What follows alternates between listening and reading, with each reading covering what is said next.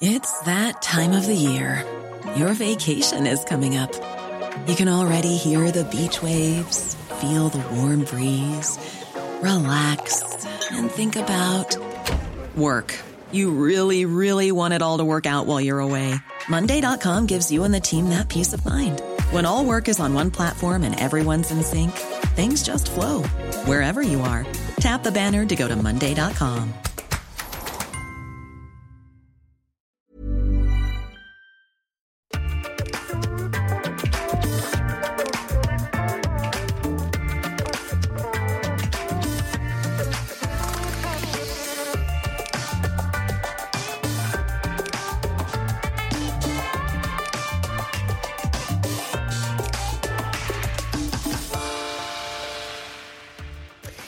C'est un entretien gourmand que je vous propose aujourd'hui. Gourmand au sens propre. Parce que notre invité est un créateur de douceur, un magicien des saveurs.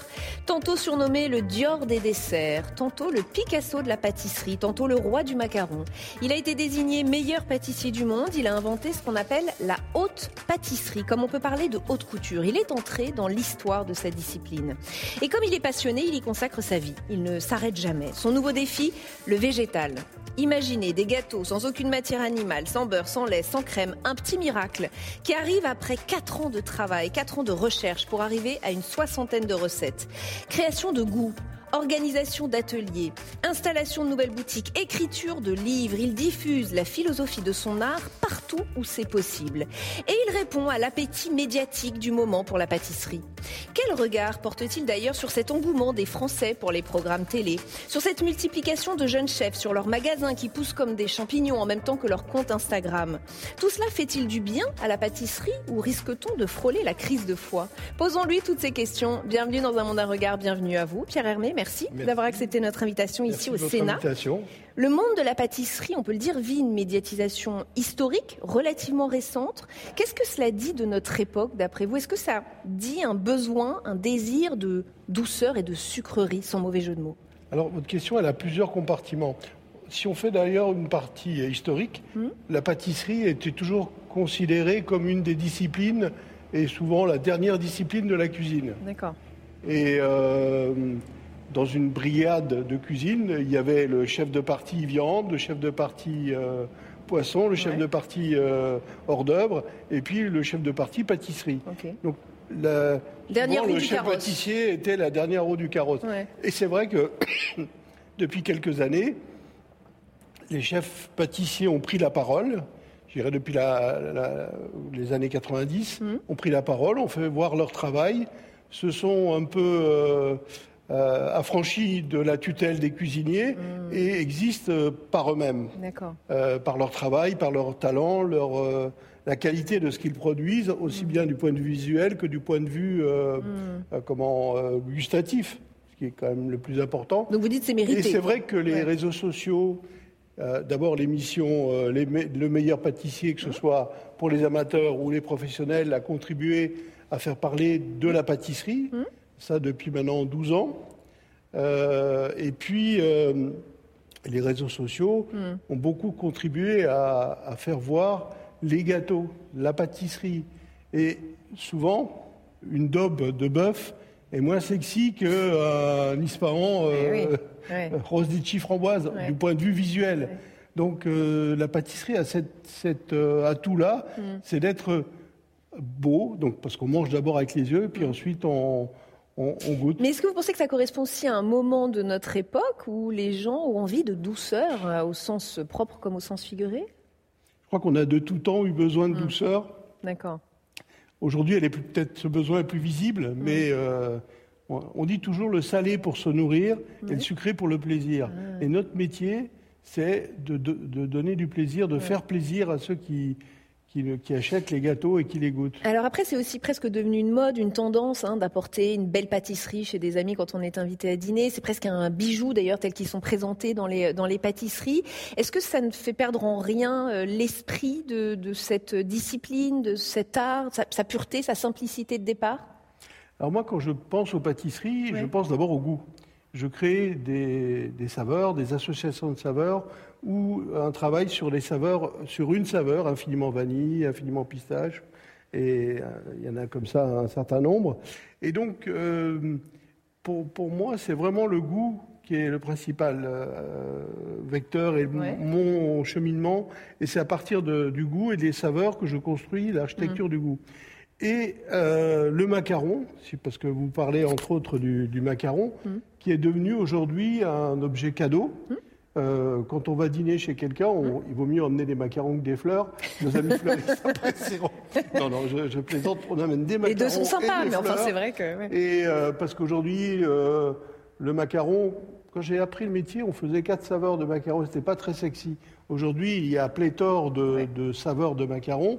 Est-ce que vous les suivez, ces jeunes chefs qui émergent, notamment des programmes télé dont on a parlé, euh, ou, c'est tous ces pâtissiers qui sont en train d'émerger, de créer leur boutique? Je pense à euh, Aurélien Cohen, Ophélie Barès. Euh, il y en a d'autres, hein, Cédric Grolet. Vous les, vous les suivez? Est-ce qu'ils ils viennent stimuler le milieu et peut-être la créativité, votre créativité à vous Il y a beaucoup de jeunes talents qui, qui émergent et comment, qui viennent enrichir le métier et qui donnent aussi envie à des jeunes de, mm. de, choisir ce métier. Mm. Parce qu'on a, on a besoin de, de, former des jeunes gens, des jeunes pâtissiers qui viendront prendre la relève. Euh, et notre, dans les métiers de l'artisanat, notre vocation, c'est de transmettre. Mm. Et moi, tous ces Il vous challenge ou pas? Est-ce qu'il vous pousse un peu dans vos retranchements quand vous voyez une œuvre Vous dites ah oui bonne idée, bah peut-être que moi aussi. Moi je suis content quand je vois quelque chose. Euh, Ça vous alimente euh, au sens figuré? Quand je vois une, le travail de Cédric Grolet, de hum. Maxime Frédéric et, et, de Claire Hetzler ou d'autres euh, chefs. Christophe Michalak aussi. Christophe Michalak. Hum. ben je, je, suis content de, de, voir le travail qu'ils font parce que ben, ça veut dire que la profession même si elle s'appuie sur des valeurs traditionnelles, elle évolue. Hmm. Et que la tradition d'aujourd'hui n'est pas la tradition de demain. Hmm. Donc euh, la tradition, elle s'enrichit. La pâtisserie est une tradition familiale chez vous. Vous êtes la quatrième génération d'une lignée de boulangers-pâtissiers. Vous êtes né à Colmar, au cœur de l'Alsace. Vous comprenez dès l'âge de 9 ans que vous avez envie de devenir pâtissier et vous dites, je vous cite, C'est mon père qui m'a vraiment donné l'envie car il faisait son métier avec passion. Il passait ses jours et ses nuits dans son atelier. Il était vraiment mordu. Pour le voir, il fallait que j'aille à l'atelier et je le regardais travailler. Freud dirait même que c'est pour être connecté à lui alors que vous êtes devenu pâtissier. Oui, parce que pour le, pour le voir, il fallait que j'aille à l'atelier. Donc je pense qu'il y, a certainement de ça. Et euh, c'est vrai que le métier nous a rendus complices aussi. Hein. Comment il a perçu euh, la façon dont vous avez révolutionné le monde de la pâtisserie? Vous l'avez révolutionné, Pierre Hermé. Euh, je, pense surtout que mon père voyait son fils plutôt qu'un révolutionnaire de la pâtisserie, et il était content de, voir le, comment je, progressais dans le métier, mais il n'avait pas comment, vous savez, on est, euh, comment, en Alsace, on est plutôt des taiseux, hum. et donc euh, qu'il n'exprimait pas euh, les choses de, la même façon, mais hum. je pense qu'il était tout simplement content de, que son fils prenne du plaisir à faire le même métier que lui. Hum. Et dans vos pâtisseries sophistiquées, que reste-t-il de l'esprit familial boulangerie-pâtisserie dont je parlais sur quatre générations? Ah, Ce qui reste, c'est le savoir-faire ce savoir-faire, il est, euh, il est ancré, il est pour moi, euh, c'est mon euh, comment ce savoir-faire, il est mon référent, mhm. même si je l'ai fait évoluer, si je l'ai fait bouger, mhm. mais ce savoir-faire reste toujours présent à, mon esprit. Il n'est pas rare que je me réfère à des choses que faisait mon père ou des choses que j'ai apprises chez le nôtre. Mhm. où j'ai fait mon apprentissage. Donc, Vous avez un socle, des fondations. Voilà, c'est un socle comment, important et solide. Et de l'Alsace, que reste-t-il dans vos créations? Votre Alsace natale Alors, le, goût de l'Alsace, euh, la cannelle, la tarte au à la cannelle, et quelque part, l'Ispahan a quelque chose de l'Alsace parce que euh, c'est en goûtant un vin euh, qui s'appelle le Gewürztraminer, qui est un cépage d'Alsace, que j'ai pris conscience que le litchi avait des parfums de rose, parce que ce vin que j'ai goûté plusieurs fois avait des parfums de, de, rose mmh. et de litchi. Mmh. Et c'est comme ça que le litchi est arrivé pour, euh, pour combler l'association de saveurs, pour mmh. compléter, pardon, l'association de saveurs que j'avais créée dans un autre gâteau qui était rose framboise, et c'est devenu Ispahan avec rose framboise litchi. C'est ce qui a donné cette magnifique pâtisserie qu'on a là, que vous avez eu la gentillesse de nous apporter. Ispahan est, le, est la saveur euh, fétiche de la maison, et on a... Euh, beaucoup de recettes qui sont des réinterprétations de cet accord de, de mhm. saveur. Mhm. qui est euh, le croissant Ispahan, la glace, le sorbet, le- la confiture, le bonbon chocolat, le, le cake. Enfin, il y a vraiment, il existe plus de 80 recettes autour de cet accord de saveur euh, Ispahan. Mmh. À l'allure de celui que vous êtes aujourd'hui, quel conseil donneriez-vous aux petits garçons euh, qui se lancent dans la vie, qui s'apprêtent à se lancer? Alors moi, je conseille toujours aux jeunes euh, pâtissiers de- d'envisager la- l'apprentissage du métier comme des études. Ça veut dire en faisant un travail pratique chez son maître d'apprentissage, un travail qui se poursuit ensuite au CFA ou à l'école, et puis un travail personnel de compréhension des techniques, compréhension des ingrédients, connaissance des ingrédients, euh, histoire du métier. Quand vous dites personnel, c'est-à-dire ch- chez soi, euh, peut-être Oui, en lisant, comme en des- en travaillant lisant, Ouais. en, comment, en- oui, en lisant tout Mhm. simplement, Mhm. en regardant sur Internet. Aujourd'hui, il y a tellement de choses disponibles euh, que, que je, que je, que je n'avais pas quand j'étais plus jeune. Et je trouve vraiment c'est c'est très important. Euh, c'est la connaissance des ingrédients, la connaissance des techniques, la connaissance de l'histoire du métier et, la, et de la pratique et de l'usage. L'histoire est incroyable. À l'âge de 14 ans, alors que vous vous apprêtez à faire votre stage chez un pâtissier du coin, votre père tombe sur une annonce dans les dernières nouvelles d'Alsace qui propose des places d'apprenti chez Le Nôtre à Paris. Et c'est votre grand-mère qui va vous aider à rédiger la lettre de motivation. Vous êtes pris et ce sont vos parents qui vous accompagnent, qui vous déposent à Paris. On a l'impression que Alors pas tout à fait. c'est pas En tout à fait ça. C'est mes parents qui sont venus me présenter. Ouais, Ensuite, quand je suis venu à Paris, je suis parti tout seul. d'accord. Ma petite valise. Mais c'est quand euh, même une sacrée histoire familiale. Vous avez été vraiment accompagné euh, du début à la Oui, fin, y compris par votre grand-mère qui Et vous aidait. je crois que pour laisser partir un, un gamin de 14 ans Ouais. tout seul à Paris, il fallait une dose de confiance. Ouais. Euh, et c'est vrai que j'avais à cœur de ne pas trahir cette confiance. Hmm. Et comment cette famille a-t-elle vécu euh, ce succès phénoménal que vous avez Ma mère, quand je l'appelais, ce qui était important pour elle, c'est simple. Tu vas bien. Ouais. Juste la Est-ce réaction d'une est-ce maman. que tu as perdu du poids? Ah bon? C'était la question qu'elle vous posait aussi? Grosso modo, c'était pour elle, c'était mon bien-être et ma santé. Donc, euh, euh, Ouais. le reste, c'était. Je me rappelle quand je lui dis que j'allais publier mon premier livre, j'étais tellement fier. Elle me dit avec son petit accent alsacien Ah, Pierre, tu sais, je comprends pas tout ça, hein, mais c'est bien, hein, c'est bien. C'est bien du moment que ça te Voilà. plaît, quoi. En gros. Une fois à Paris, Gaston Lenôtre repère votre talent et dit à votre mère J'aurais aimé avoir un fils comme Pierre Hermé. C'est fou qu'il ait dit ça. Vous aviez quelque Incroyable. chose de plus? Vous aviez un truc qui était à part, non? Il faut, croire qu'il avait détecté euh, quelque chose, c'était incroyable. ouais. Mais on se connaissait peu, mais il savait qui j'étais à travers les, les chefs avec lesquels je travaillais Ouais. donc, au quotidien. il, y a eu le nôtre. Par contre, ce Ouais. que tout le monde savait dans la maison, c'est que je, je voulais tout apprendre. J'étais déterminé. Mm. Je venais mes jours de repos pour apprendre. Je faisais. En fait, quand il y avait besoin de quelqu'un, j'étais toujours volontaire. Mhm. Ça, ça m'occupait. Qu'est-ce qui se noue dans la relation entre un apprenti et son chef?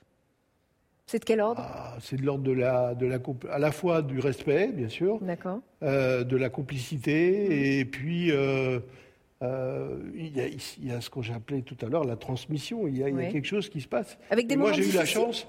J'ai eu la chance d'avoir des chefs qui avaient toujours à cœur de- de- de- d'exercer cet euh, acte de transmission. Mhm. C'est formidable. C'était une chance énorme que j'ai eue chez le nôtre. Mais parfois de façon dure ou pas on dit- Jamais. Jamais. Non. Quand on parle de la dureté des relations dans le métier, moi, j'ai jamais été confronté à ça. D'accord. Euh, en tout cas, je me suis toujours arrangé pour ne jamais y être confronté. Mhm. Vous êtes passé par le nôtre, Fauchon, La Durée. Avec eux, vous avez. euh, Qu'est-ce que vous avez appris en plus de Alors, chez Le Nôtre, j'ai appris mon métier. Ouais. Chez Fauchon, je suis arrivé comme chef pâtissier. Donc là où j'ai commencé à transmettre, D'accord. j'avais 24 ans, j'étais très jeune. Ouais. Je suis resté pendant 11 ans. Et ensuite, euh, chez La Durée, j'étais consultant, j'étais conseil. Mhm. Et donc je, là, j'ai apporté non seulement mon savoir-faire, Ouais. mais aussi mon regard de, à la fois sur le, le marketing de la Oui, marque. c'est ce que j'allais vous poser dire. le- les Ouais. bases du, du, mar- Ouais. du marketing de la marque euh, il y a, en 97. Et puis on apprend 98. peut-être à faire de la pâtisserie pour une autre clientèle, une clientèle plus internationale ou- Non? Moi, je ne regardais pas les choses comme ça, mais euh, j'ai fait, euh, j'ai créé l'Ispahan à l'époque chez La Durée. Hmm. Euh, Je voudrais vous montrer un document, peut-être que, bon, je pense que vous le connaissez. Euh, c'est un document qui nous a été transmis par les Archives nationales, qui sont nos partenaires euh, dans cette émission. Ah, les équipes euh, des Archives nationales ont retrouvé une annonce d'un stage que vous avez donné en février 1993. 30 heures de formation en trois jours avec pour thème technique de montage rationnel, technique décor moderne, notion de prix de vente, on parlait de marketing justement, animateur Monsieur Pierre Hermé, chef pâtissier de la maison Fauchon. Technique beaucoup, hein. on, a, on voit que c'est une époque en fait, plus technique Les clients qui viennent pour ces stages-là sont des pâtissiers. Mhm. Donc, c'est les pâtissiers parlent aux pâtissiers. Donc, on leur parlait de technique, de savoir-faire. Euh, parce que c'est ça que les gens viennent chercher. Mhm. Mais la pâtisserie, c'est quand même, on le sent en tout cas dans cet intitulé, c'est aussi la précision du geste quand même. Alors, vous ne posez pas la question comment on fait les mêmes gâteaux de la même façon à Tokyo, à Paris, à Marrakech, à Doha, eh à Riyad bientôt, ben c'est en fait cette précision, cette attention aux détails mm. qui nous permet de reproduire le meilleur gâteau possible dans différents endroits du monde. Mm. C'est-à-dire qu'une recette, lorsqu'elle est créée, mm.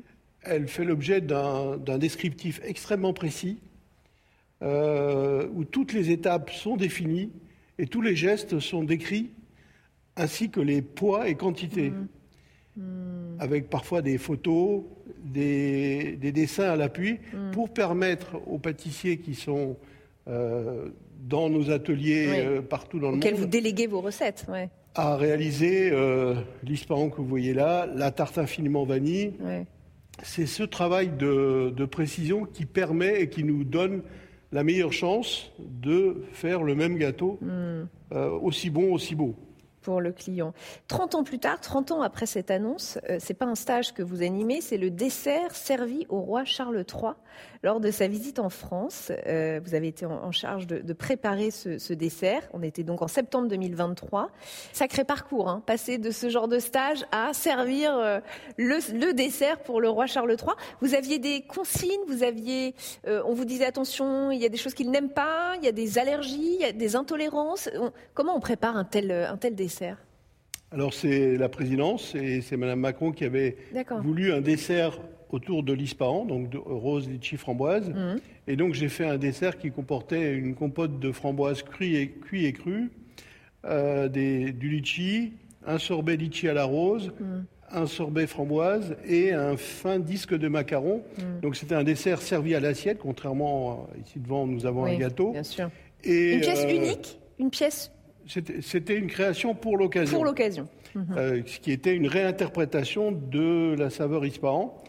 Et puis, euh, on avait 100, euh, je crois 150 convives, plus, ou moins, donc, ce qui est un nombre important, mais pas non plus démesuré. Hum. Et qu'est-ce qui vous a dit le roi On a eu un entretien très court avec le roi, la reine et le président et Madame Macron. Hum. Et euh, nous avons euh, échangé quelques mots pour euh, parler du dessert. Parler, il y avait les autres chefs qui étaient avec moi et donc. il a aimé? Visiblement, il a aimé. Quelle est la plus grande satisfaction pour vous? C'est qu'un homme comme lui, qui est habitué aux meilleures tables du monde entier, vous dise j'ai aimé votre dessert, ou le plaisir ressenti par un kidam très simplement? Y a un plaisir particulier. Pour moi, chaque, chaque client est important. Hum. Mais quand les gens me parlent des gâteaux, je suis content, c'est toujours un plaisir euh, quand les gens euh, euh, parlent de leurs émotions, parce que ah. finalement, quand ils nous parlent des gâteaux, les gens nous parlent des émotions qu'ils ont ressenties. Donc, ça veut dire qu'ils ont eu des, émotions intéressantes, positives. Mhm. Et qu'est-ce qu'il faut vous dire qu'on a aimé quand on veut vous flatter sur une pâtisserie? Quelle est l'émotion qui vous toucherait le plus? C'est tout simplement si c'est bon. c'est simple C'est simple, hein. il n'y a, pas, a, pas lieu de, de, faire des, tonnes. C'est vraiment du. De toute façon, la pâtisserie, c'est un plaisir immédiat. C'est pas non plus euh, hmm. quelque chose d'extrêmement intellectuel. On peut bien sûr avoir une émotion plus sophistiquée, mais mm-hmm. euh, simplement, euh, c'est bon. J'ai adoré. Mm. Et les gens, quand ils me parlent des gâteaux, la plupart me parlent des macarons, beaucoup mais, euh, et en particulier du macaron mogador. Qui est un, je ne sais pas pourquoi, c'est une personne sur deux qui me parle des macarons me parle mmh. du mogador, qui est un macaron qui est chocolat au lait, fruit de la passion. Mmh. Donc c'est un goût à la fois sophistiqué mais assez simple, où le fruit de la passion vient euh, un peu bousculer le, le côté euh, gourmand Sucré. du chocolat au lait et, et sucré. Donc, euh, mais c'est comme ça. C'est euh, c'est souvent le macaron préféré Mm. de, de nos clients. Je poursuis un peu le fil politique, parce que le monde politique, les hommes et les femmes d'État, vous aviez déjà un petit peu connu pendant votre service militaire. Je crois que vous l'aviez fait dans les cuisines de Charles Hernu, alors ministre de la Défense sous Mitterrand. C'est Gaston Lenôtre qui vous y avait trouvé une place, c'est ça? Effectivement, c'est M. Lenôtre qui m'avait envoyé voir le chef de l'Élysée pour euh, voir si je pouvais effectuer mon service militaire à l'Élysée à l'époque. Mhm. Et puis, euh, monsieur s'appelait euh, Marcel Le Cerveau. Il a été chef de l'Élysée pendant longtemps. Et puis, finalement, je me suis retrouvé au service de Charles Hernu, comme pâtissier de Charles Hernu, qui venait d'arriver à la Défense en 81 Mhm. et qui était un, comment, un gourmand, un épicurien et euh, quelqu'un d'extrêmement gentil et sympathique. Mhm.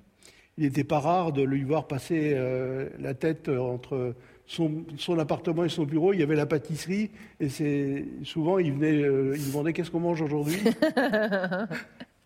Tous les ministres ont un pâtissier, leur pâtissier? Je crois pas, non, Non. mais euh, comment les ministres, les ministères, euh, Mhm. comment les ministres d'État, je crois peut-être. ont- D'accord. Le Sénat, vous aviez déjà... euh, Il y a un pâtissier de talent au Sénat. Vous comptez des dizaines de points de vente partout dans le monde, vous l'avez un peu dit tout à l'heure. Vous avez d'ailleurs commencé par Tokyo pour tester vos pâtisseries euh, en début de carrière. Vous êtes implanté en Europe, en Asie, au Moyen-Orient. Une de vos recettes fétiches, on l'a dit, c'est l'ispahan, mariage de rose, litchi et framboise. Très exotique euh, vu de Paris, mais à l'autre bout du monde, qu'est-ce qui est vu comme exotique? Alors, lorsqu'on a ouvert la première boutique au Japon en Mhm. 1998 à Tokyo, dans l'hôtel Nyotani, euh, le gâteau qui s'est vendu le plus et qui a fait euh, un, comment, un boom au Japon à l'époque, c'était le kunaman. Ah bon? Donc il n'y avait rien d'alsacien, Ah bah rien oui. de japonais, mais il s'est trouvé qu'il y a un journaliste du Monde, euh, Philippe Ponce, qui en a parlé dans le Monde, et du coup euh, il y a eu un, un boom sur le kunaman, Ouais. et bien sûr les gâteaux fétiches de la maison, le demi-feuille, Mhm. et puis Ispahan. La tarte infiniment vanille est venue un petit peu après, sont, se sont imposés tout de suite comme étant les, des saveurs fétiches de la maison. Où rêvez-vous d'implanter vos pâtisseries maintenant? C'est quoi l'étape d'après? C'est l'espace? C'est la pâtisserie alors, euh, dans l'espace, c'est fait. c'est, déjà fait? Oui, oui, oui, c'est fait. Il y a quelques années, on a eu, j'ai eu une discussion avec le patron du CNES et on a rêvé de- d'envoyer des macarons dans l'espace, dans la station spatiale. Génial. Deux ans après, chose faite, après plein de, de- Il faut créer un macaron Thomas Pesquet alors Et celui qui a fait voir le macaron pour son anniversaire dans l'espace, en train de jongler avec des macarons dans l'espace, c'est Thomas Pesquet. Incroyable. Et il y a une photo que vous trouverez facilement sur Internet où Thomas Pesquet joue avec les macarons sur lesquels il y a marqué PH. Et vous n'avez pas envie de créer un macaron Thomas Pesquet? Vous le feriez Bah, à il, quoi? est- il existe, il était fait pour lui. Ah, il a été fait pour lui spécifique. Il est à quoi? Euh, Il est framboise parce qu'il y a dans l'espace il y a des contraintes de euh, Ah oui. moins moins 40 et plus 50 ou l'inverse, mais euh, donc euh, c'est pour ça que avant d'arriver dans l'espace, dans la station, il y a eu deux ans de tests. Bah, vous voyez, je posais la question sans savoir, mais je pensais pas que c'était déjà Donc fait. dans l'espace c'est fait, mais bon il y a, a aujourd'hui plusieurs pays. on va ouvrir dans la semaine prochaine euh, dans l'hôtel Four Seasons à Riyad. D'accord. une boutique et un salon de thé. Et puis, on a pas mal de, de projets euh, d'ouverture et, et un projet d'école. J'ai des photos à vous proposer, Pierre Hermé. La première, la voici. Il s'agit de l'équipe qui a remporté l'or à la Coupe du Monde de la pâtisserie en 2023. C'est une équipe japonaise. La France est arrivée deuxième, l'Ita- l'Italie troisième. Comment expliquer qu'on soit pas premier? Alors, la Coupe du Monde de, de la pâtisserie, que Mm. j'ai le plaisir de, de présider et de présider le comité international d'organisation, euh, est un concours qui a été créé par Gabriel Payasso, qui était un grand pâtissier français. Ce- cette Coupe du Monde a été gagnée, je crois, au moins 8 ou 9 fois par des équipes françaises. Bien sûr. Et il est aussi important que ce concours soit euh, gagné par D'autres nationalités. d'autres nations, parce que c'est le but d'une Coupe du Monde. Euh, une Coupe du Monde, c'est un moment T où les, une équipe est meilleure qu'une autre. Hmm. Et il y a eu la Malaisie qui a gagné, il y a eu la Belgique, il y a eu l'Italie, il y a eu le Japon, euh, il y a eu l'Espagne aussi. Donc euh, la- la- ça serait injuste et suspect que ce soit toujours la France. Oui, même si, la- si le savoir-faire le savoir-faire français est prépondérant, je crois que euh, c'est bien que ce concours soit ouvert au maximum Mm. de pays. Il y a environ 20 pays qui participent au- à cette Coupe du Monde, à la finale. Mm-hmm. Et puis, euh, il y a des épreuves euh, éliminatoires pays par pays et continent par continent. Mm. Une autre photo, connaissez-vous cet homme? Ça vous dit quelque chose? Oui. Ouais, Jonathan Blutinger ou Blutinger, il est ingénieur en mécanique et il a réussi avec une équipe de l'Université de Columbia à New York à concevoir un cheesecake comestible grâce à une imprimante 3D. C'est pas une blague. Ils ont acheté tous les ingrédients en supermarché, les ont transformés en pâte et en une demi-heure d'impression, c'était dans l'assiette. Vous saviez que ça existait? Alors, non seulement je sais que ça existe, et j'accompagne une euh, Marine Corbaillet qui, qui a créé euh, la pâtisserie euh, numérique, Ouais. c'est ça Pâtisserie numérique. et qui a mis au point une imprimante 3D pour créer des pâtisseries. C'est intéressant, on en est au balbutiement, Ouais. et comme pour l'instant je, je ne- je ne vois pas bien la, La finalité. la finalité, Ouais. je trouve que c'est il faut persister parce que je suis sûr qu'il y a quelque chose de- d'extrêmement intéressant dans cette idée. Elle est esthétique avant tout, j'imagine. En tout cas, là, elle n'est pas dans le goût. Pour l'instant, elle est esthétique, mais Ouais. justement, j'ai- mis cette, euh, cette dame, Ouais. Marine Corbaillet, Mhm. en, en contact avec plein d'autres pâtissiers, justement pour que bah, d'autres s'emparent du sujet et que ça crée une émulation et qu'on l'aide à, à trouver des idées pour, euh, pour son projet. Vous n'êtes de- pas en train de scier la branche sur laquelle vous êtes assis? Non. Ça vous fait pas peur? Une dernière photo, c'est un petit clin d'œil pour terminer. Emmanuel Macron, lors de l'épiphanie en janvier 2024, il a eu cette petite phrase qui a fait grand bruit. Il a donné son avis sur pain au chocolat ou chocolatine. Mais J'étais dans l'assistance, donc Et euh, voilà. découvert. Et, et, euh, Il a euh, raison. et c'est pain au chocolat pour lui. Et vous? Bah oui, pain au chocolat. Pour vous aussi. Au. Chocolatine, c'est une, une, euh, une adaptation régionale. Oh là, vous allez en fâcher certains. ça vous fait rire. Mais non, on dit ça, c'est- quelque chose de. C'est un débat humoristique, en fait. Oui, c'est devenu drôle. Euh, J'ai une dernière question pour vous, Pierre Hermé. Nous sommes entourés de quatre statues qui représentent chacune une vertu. Il y a la sagesse, la prudence, la justice et l'éloquence. Y a-t-il une de ces vertus qui vous caractérise ou qui vous parle Et particulièrement pourquoi il n'y a pas l'audace? Ah bah Alors, on va demander au Euh, concepteur du lieu. Ce serait l'audace. Oui, je trouve que c'est- important. Euh, la sagesse, c'est bien, euh, l'éloquence, bien sûr, mais l'audace. Et bah l'audace, on, on s'arrêtera sur ce mot. Merci infiniment Pierre Hermé d'avoir participé à cet entretien. Merci d'avoir été notre invité. Merci à vous de nous avoir suivi. Émission à retrouver en podcast également, ne l'oubliez pas. À très bientôt sur Public Sénat. Merci.